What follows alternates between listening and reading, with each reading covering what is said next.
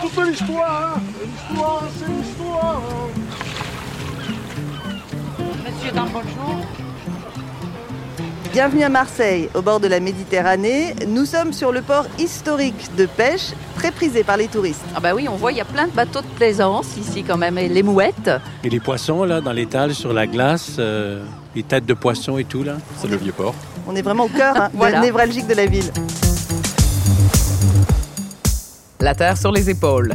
Le podcast ou balado en mode solution devant l'urgence climatique. Une collaboration des cinq plus grandes radios publiques francophones. Radio France et Radio France Internationale, la radio-télévision belge, la radio-télévision suisse et Radio-Canada.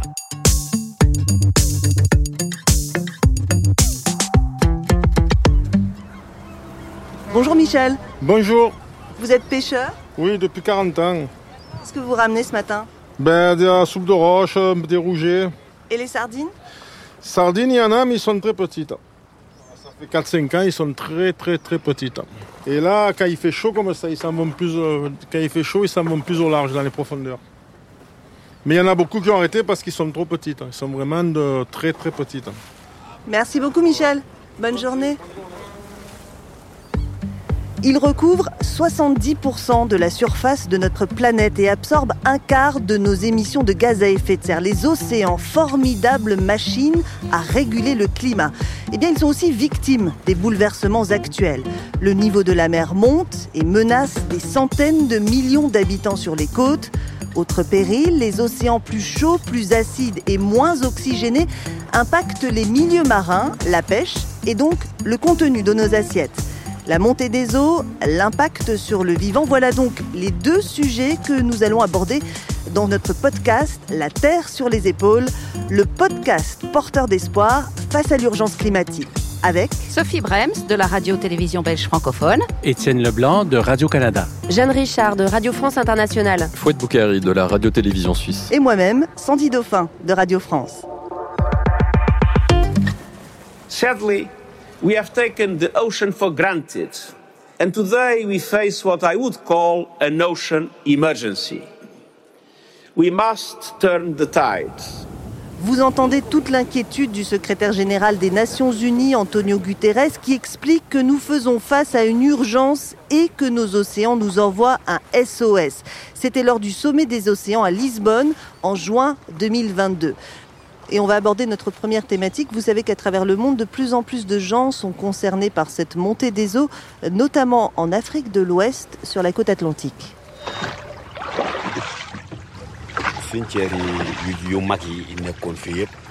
Ici, c'était le cimetière. Lorsque nous avons quitté le village, nous avons emporté les restes de nos ancêtres. Et ce que tu vois là, c'est tout ce qui reste de mon village. Alors l'homme que vous venez d'entendre, c'est un pêcheur de Guet-Ndar, qui est un quartier populaire de la ville de Saint-Louis au Sénégal, une ville qui doit déjà reculer des habitations. Et reculer les habitations, il n'y a pas qu'au Sénégal qu'on doit le faire. C'est le, le- le- la montée des eaux euh, et l'érosion, c'est un phénomène qui est puissant et euh, ça ne c'est pas un phénomène qui va s'arrêter du jour au lendemain. Et ça, il faut le comprendre quand on parle de la question des océans. Car ce phénomène qui est à l'œuvre est complexe, hein, Fouad Bah oui, petit à petit, euh, le littoral est quelque part grignoté par la montée des eaux.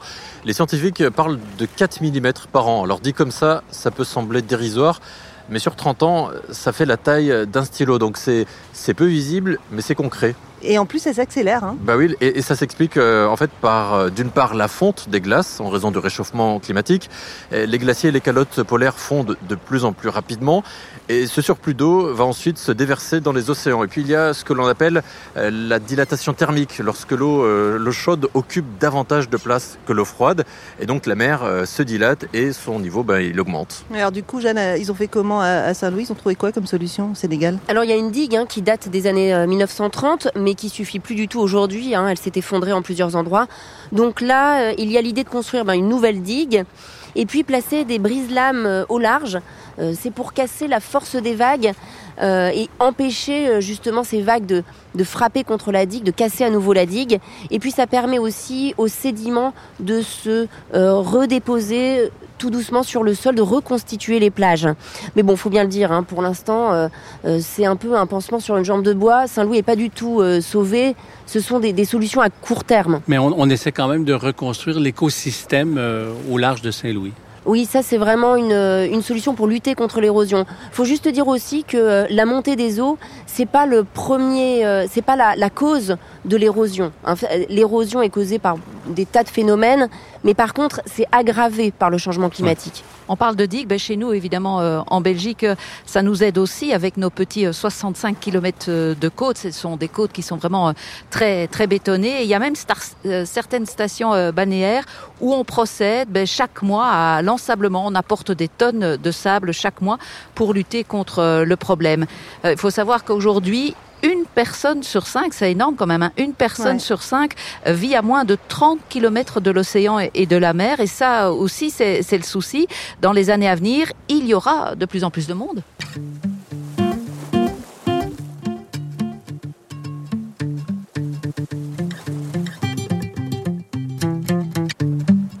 De tout ce qu'on entend là depuis tout à l'heure, de tout ce qu'on a pu euh, discuter, est-ce que au final il ne faut pas se demander s'il ne faut pas euh, tout abandonner, laisser la place euh, à la nature pour qu'elle reprenne ses droits, qu'on accepte de reculer plus loin dans les terres? Ben moi, je pense que le, la montée des eaux, de toute manière, c'est inéluctable. Le changement climatique, il est inéluctable. Donc, euh, oui, à un moment donné, on va devoir abandonner certains, certains endroits. sera peut-être à plus long il y a terme. Deux, il y a deux choix. C'est où on fait des murs de et on se cache derrière. Et jusqu'à quand quand, voilà. Euh... Ou alors on accepte et on se dit bah la nature est, est, est plus forte et on, on fait preuve d'un peu d'humilité. Mais le problème c'est que c'est sur le littoral que c'est souvent le plus bâti. C'est là où il y a des maisons, mais il y a aussi toutes des et puis il y a des enjeux, il y a des, des enjeux ports. Les ports ils sont pas dimensionnés hein, pour faire face à cette montée des eaux, donc ça va coûter très cher. Et aussi, je, je crois que ce qui est le plus compliqué, c'est qu'il faut, il faut absolument que l'État accompagne ces mouvements parce que quitter l'endroit, quitter son nid, quitter Ben oui. son toit, Ses souvenirs. c'est quand même quelque chose, c'est beaucoup plus compliqué que de simplement dire j'abandonne ma maison parce que le, le, la côte est en train de s'éroder. Donc, euh, il faut vraiment qu'il y ait un accompagnement socio-économique dans ces, dans ces grands mouvements. C'est très compliqué. Toutes les solutions là qui sont apportées, dont on parle, euh, ça reste des solutions de, de court ou moyen terme. Comme tu le disais, Sandy, ça sert à, à surtout à, à, retarder, à gagner euh, du temps, gagner du temps, et qui permettra ce temps-là à s'adapter peut-être à un changement plus plus lointain. Et c'est peut-être euh, voir les choses comme une opportunité. Peut-être quand on parle de déplacer des infrastructures, de déplacer euh, des quartiers entiers, c'est peut-être aussi une opportunité de reconstruire différemment, de reconstruire en respect euh, avec la nature et ben voilà oui, repartir de zéro. Même, ouais, parce que ce qu'il faut quand même dire que cette érosion qui est accélérée par le réchauffement climatique, elle est aussi accélérée par euh, l'action de l'homme, c'est-à-dire qu'on a urbanisé parfois n'importe comment sur le littoral et ça a aggravé le phénomène. Hein. En tout cas, au Québec, on a un bel exemple de ça, justement d'une belle adaptation euh, en Gaspésie, dans le village de Percé, où il y a le fameux rocher avec un trou euh, dedans. Qui porte bien son nom. Oui, justement. Et donc, il y a eu euh, encore là ce, ce phénomène d'érosion parce qu'il manque de glace. Il y avait un muret de béton tout le long du village qui a été détruit au fil des années à cause des vagues. On a décidé complètement de l'enlever et on a refait la plage à l'origine, euh, avant que ce soit donc ce soit habité par l'homme. On est allé chercher des galets de la région. On a refait la plage à l'origine. On a déplacé quelques maisons pour reculer.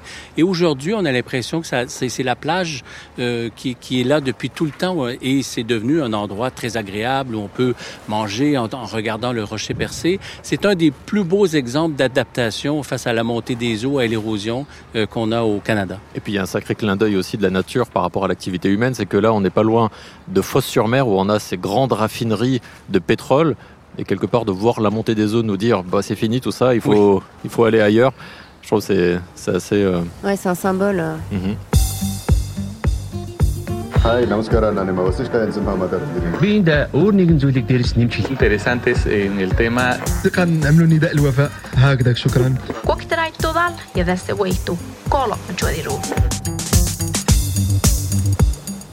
Face à la montée des eaux, allons voir ce qui se passe ailleurs dans le monde.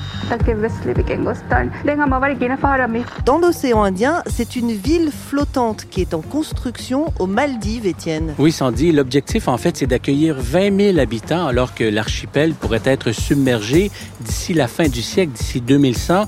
Donc, il y aura 5 000 éléments flottants, dont des logements, des restaurants, des écoles, des magasins. Et le projet n'est pas qu'une expérience là, pour tester, dans le fond, des scénarios farfelus euh, du futur. Les premiers habitants aux Maldives sont censés aménager, donc dès le début de 2024, 80 du territoire des Maldives est situé à moins d'un mètre du niveau de la mer. Shanghai, la capitale économique de la Chine, tente aussi de se protéger face à la montée des eaux, phénomène aggravé par l'affaissement des sols, Sophie. Oui, depuis euh, dix ans, la plus grande ville de Chine a donc investi plusieurs euh, milliards de dollars, car en fait là-bas, ben, la montée risque de causer de graves problèmes.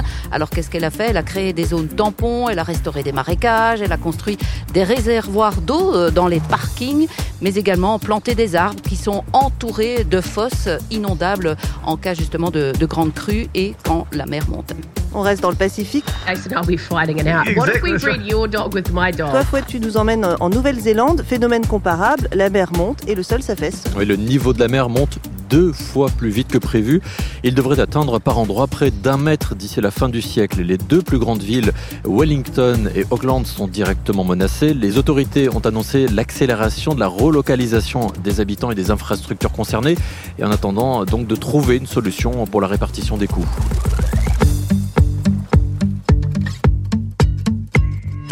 Vous écoutez La Terre sur les épaules, le balado porteur d'espoir face à l'urgence climatique, avec Jeanne Richard de Radio France Internationale, Foued Boukari de la Radio-Télévision Suisse, Étienne Leblanc de Radio-Canada, Sophie Brems de la Radio-Télévision Belge et Sandy Dauphin de Radio France.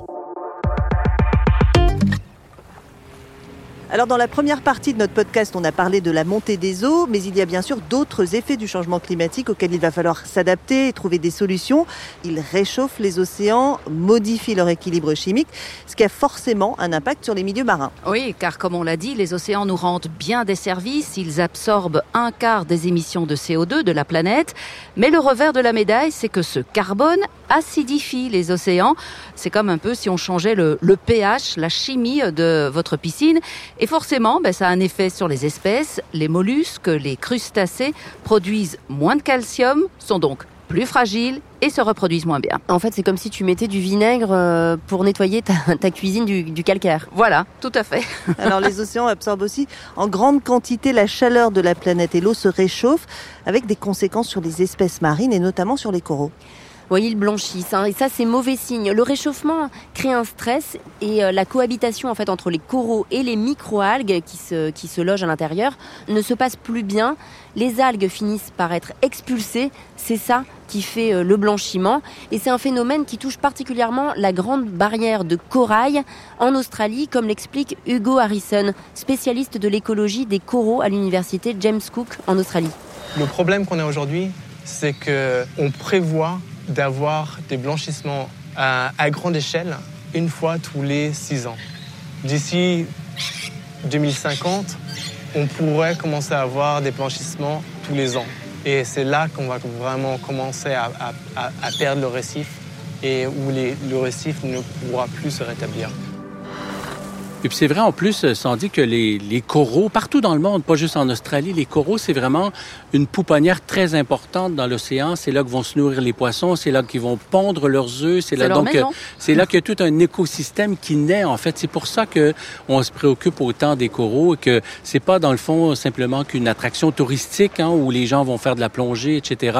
C'est un écosystème très très important. Puis au-delà de ce que tu disais pour euh, donc protéger les coraux, il y a aussi des choses qui se font par exemple exemple, des espèces de fermes de coraux actuellement où donc on, fait pousser des boutures de cette, de cette végétation très particulière pour aller les transplanter dans le milieu naturel pour recréer, pour redonner vie, dans le fond, à cet écosystème très important. Donc, des espèces de fermes de coraux. Et donc, il y a des projets en Égypte actuellement, mais éventuellement... fonctionne, hein? Et ça marche, c'est ça. Donc, éventuellement, on pourrait le faire à plus grande échelle. Oui, et puis il y a des idées peut-être aussi un peu euh, loufoques et, et étonnantes. Il y a des chercheurs qui proposent euh, ben, d'installer des, des abris euh, flottants pour protéger les coraux ben, de la chaleur, de, de la lumière. Comme Euh, des, parasols en oui, fait. voilà, des parasols au-dessus des coraux, ou alors peut-être aller pomper l'eau en profondeur pour un peu les, les rafraîchir. euh, donc, euh, par- on va Un même jusque là pour, ouais, pour euh, rafraîchir les récifs qui sont donc en péril.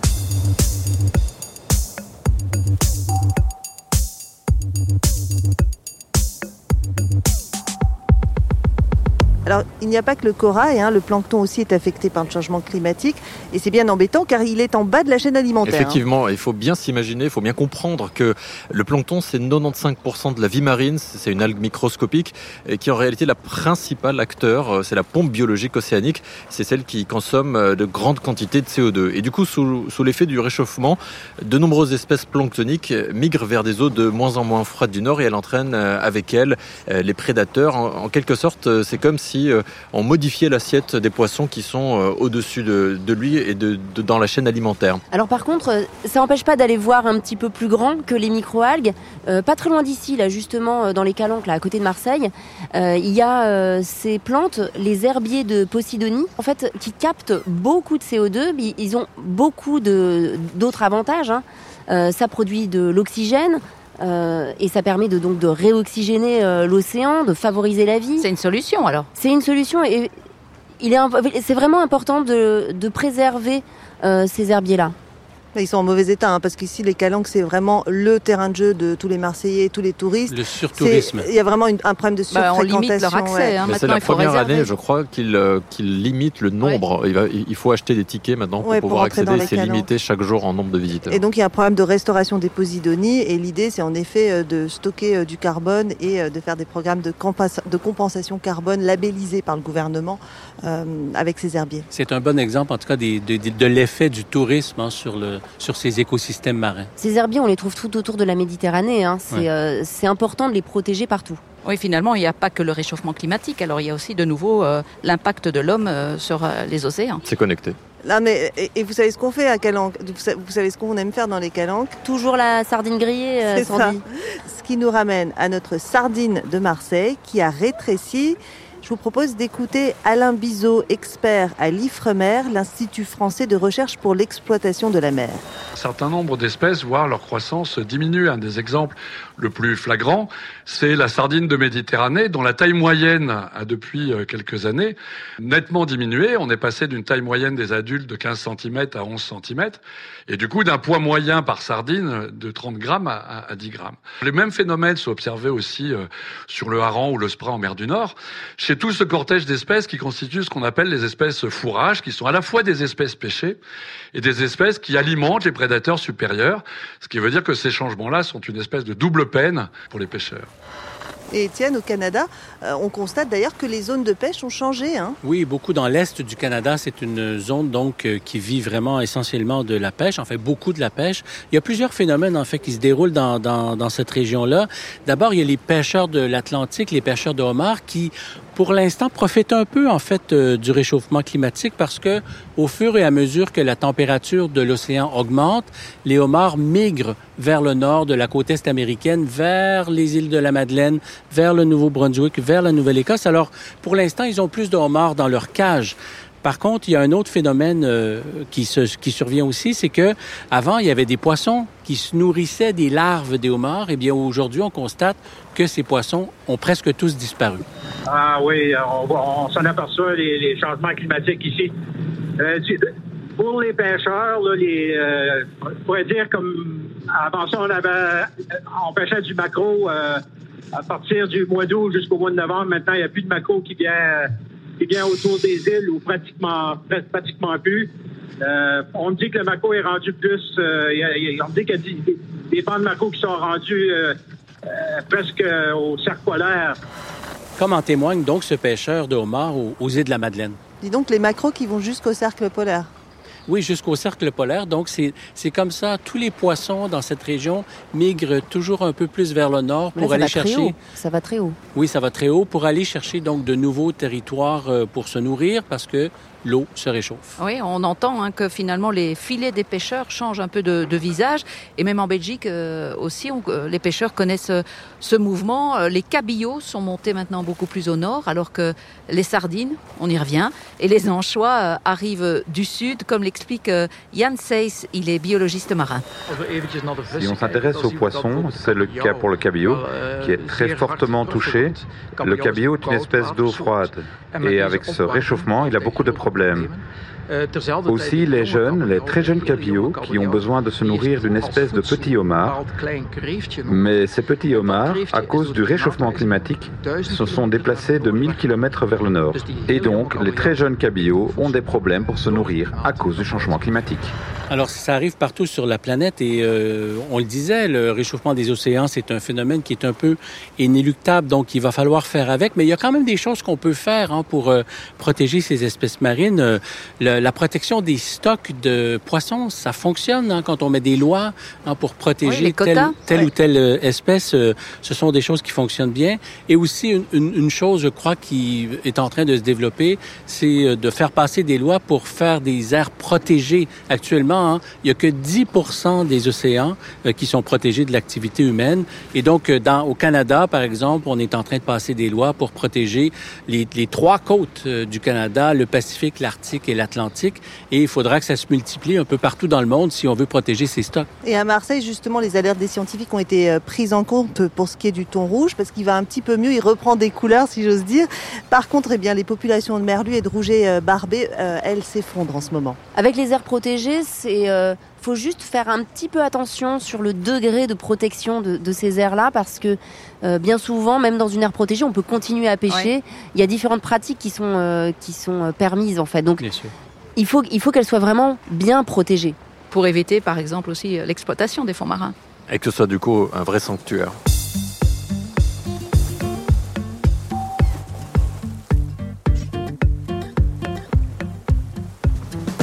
Voilà, on arrive à la fin de ce podcast. On va quitter Marseille.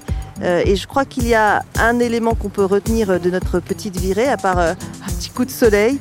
eh bien, c'est l'importance de préserver les mers et les océans. Oui, parce qu'ils fournissent une partie de l'oxygène euh, que l'on respire. Au sommaire de notre prochain épisode d'eau, source de vie, source d'énergie. On verra que pour trouver de l'eau douce, on va la chercher maintenant dans la mer en désalinisant. On se posera aussi cette question, est-ce qu'il faut encore finalement mettre l'eau en bouteille alors que l'on doit la rationaliser? On verra aussi comment adapter l'hydroélectricité au changement climatique. Et moi, Sandy, je vais vous parler de la petite révolution de l'eau en Californie qui fait tout en fait pour réduire sa consommation d'eau. Et puis on évoquera aussi la délicate question du partage de l'eau et comment éviter euh, d'en venir au conflit d'usage. Merci pour votre écoute. On espère vous avoir offert les bonnes doses de lucidité et d'espoir pour mieux faire face aux défis de l'urgence climatique. Un remerciement particulier à Florent Layani, notre ingénieur du son ici à Marseille. Allez, à bientôt. À bientôt. Tout le monde à l'eau. On va Bye. manger une sardine. À bientôt. Au revoir. Ça y est, il est chaud pour se baigner, Fouad. Vous venez d'écouter le troisième épisode de La Terre sur les épaules, une coproduction des médias francophones publics qui réunit les cinq plus grandes radios publiques francophones. Merci à Patrick Knupp, technicien au mixage, Thomas Dufour, aide à la réalisation, Marie Lambert-Chan, rédactrice en chef, et à Martin Girard, réalisateur. Vous avez aimé cet épisode? N'hésitez pas à en parler autour de vous et à le partager sur vos réseaux. Si vous nous écoutez sur des plateformes type Spotify ou Apple Podcast, laissez-nous des commentaires et abonnez-vous pour ne pas manquer la suite de La Terre sur les épaules.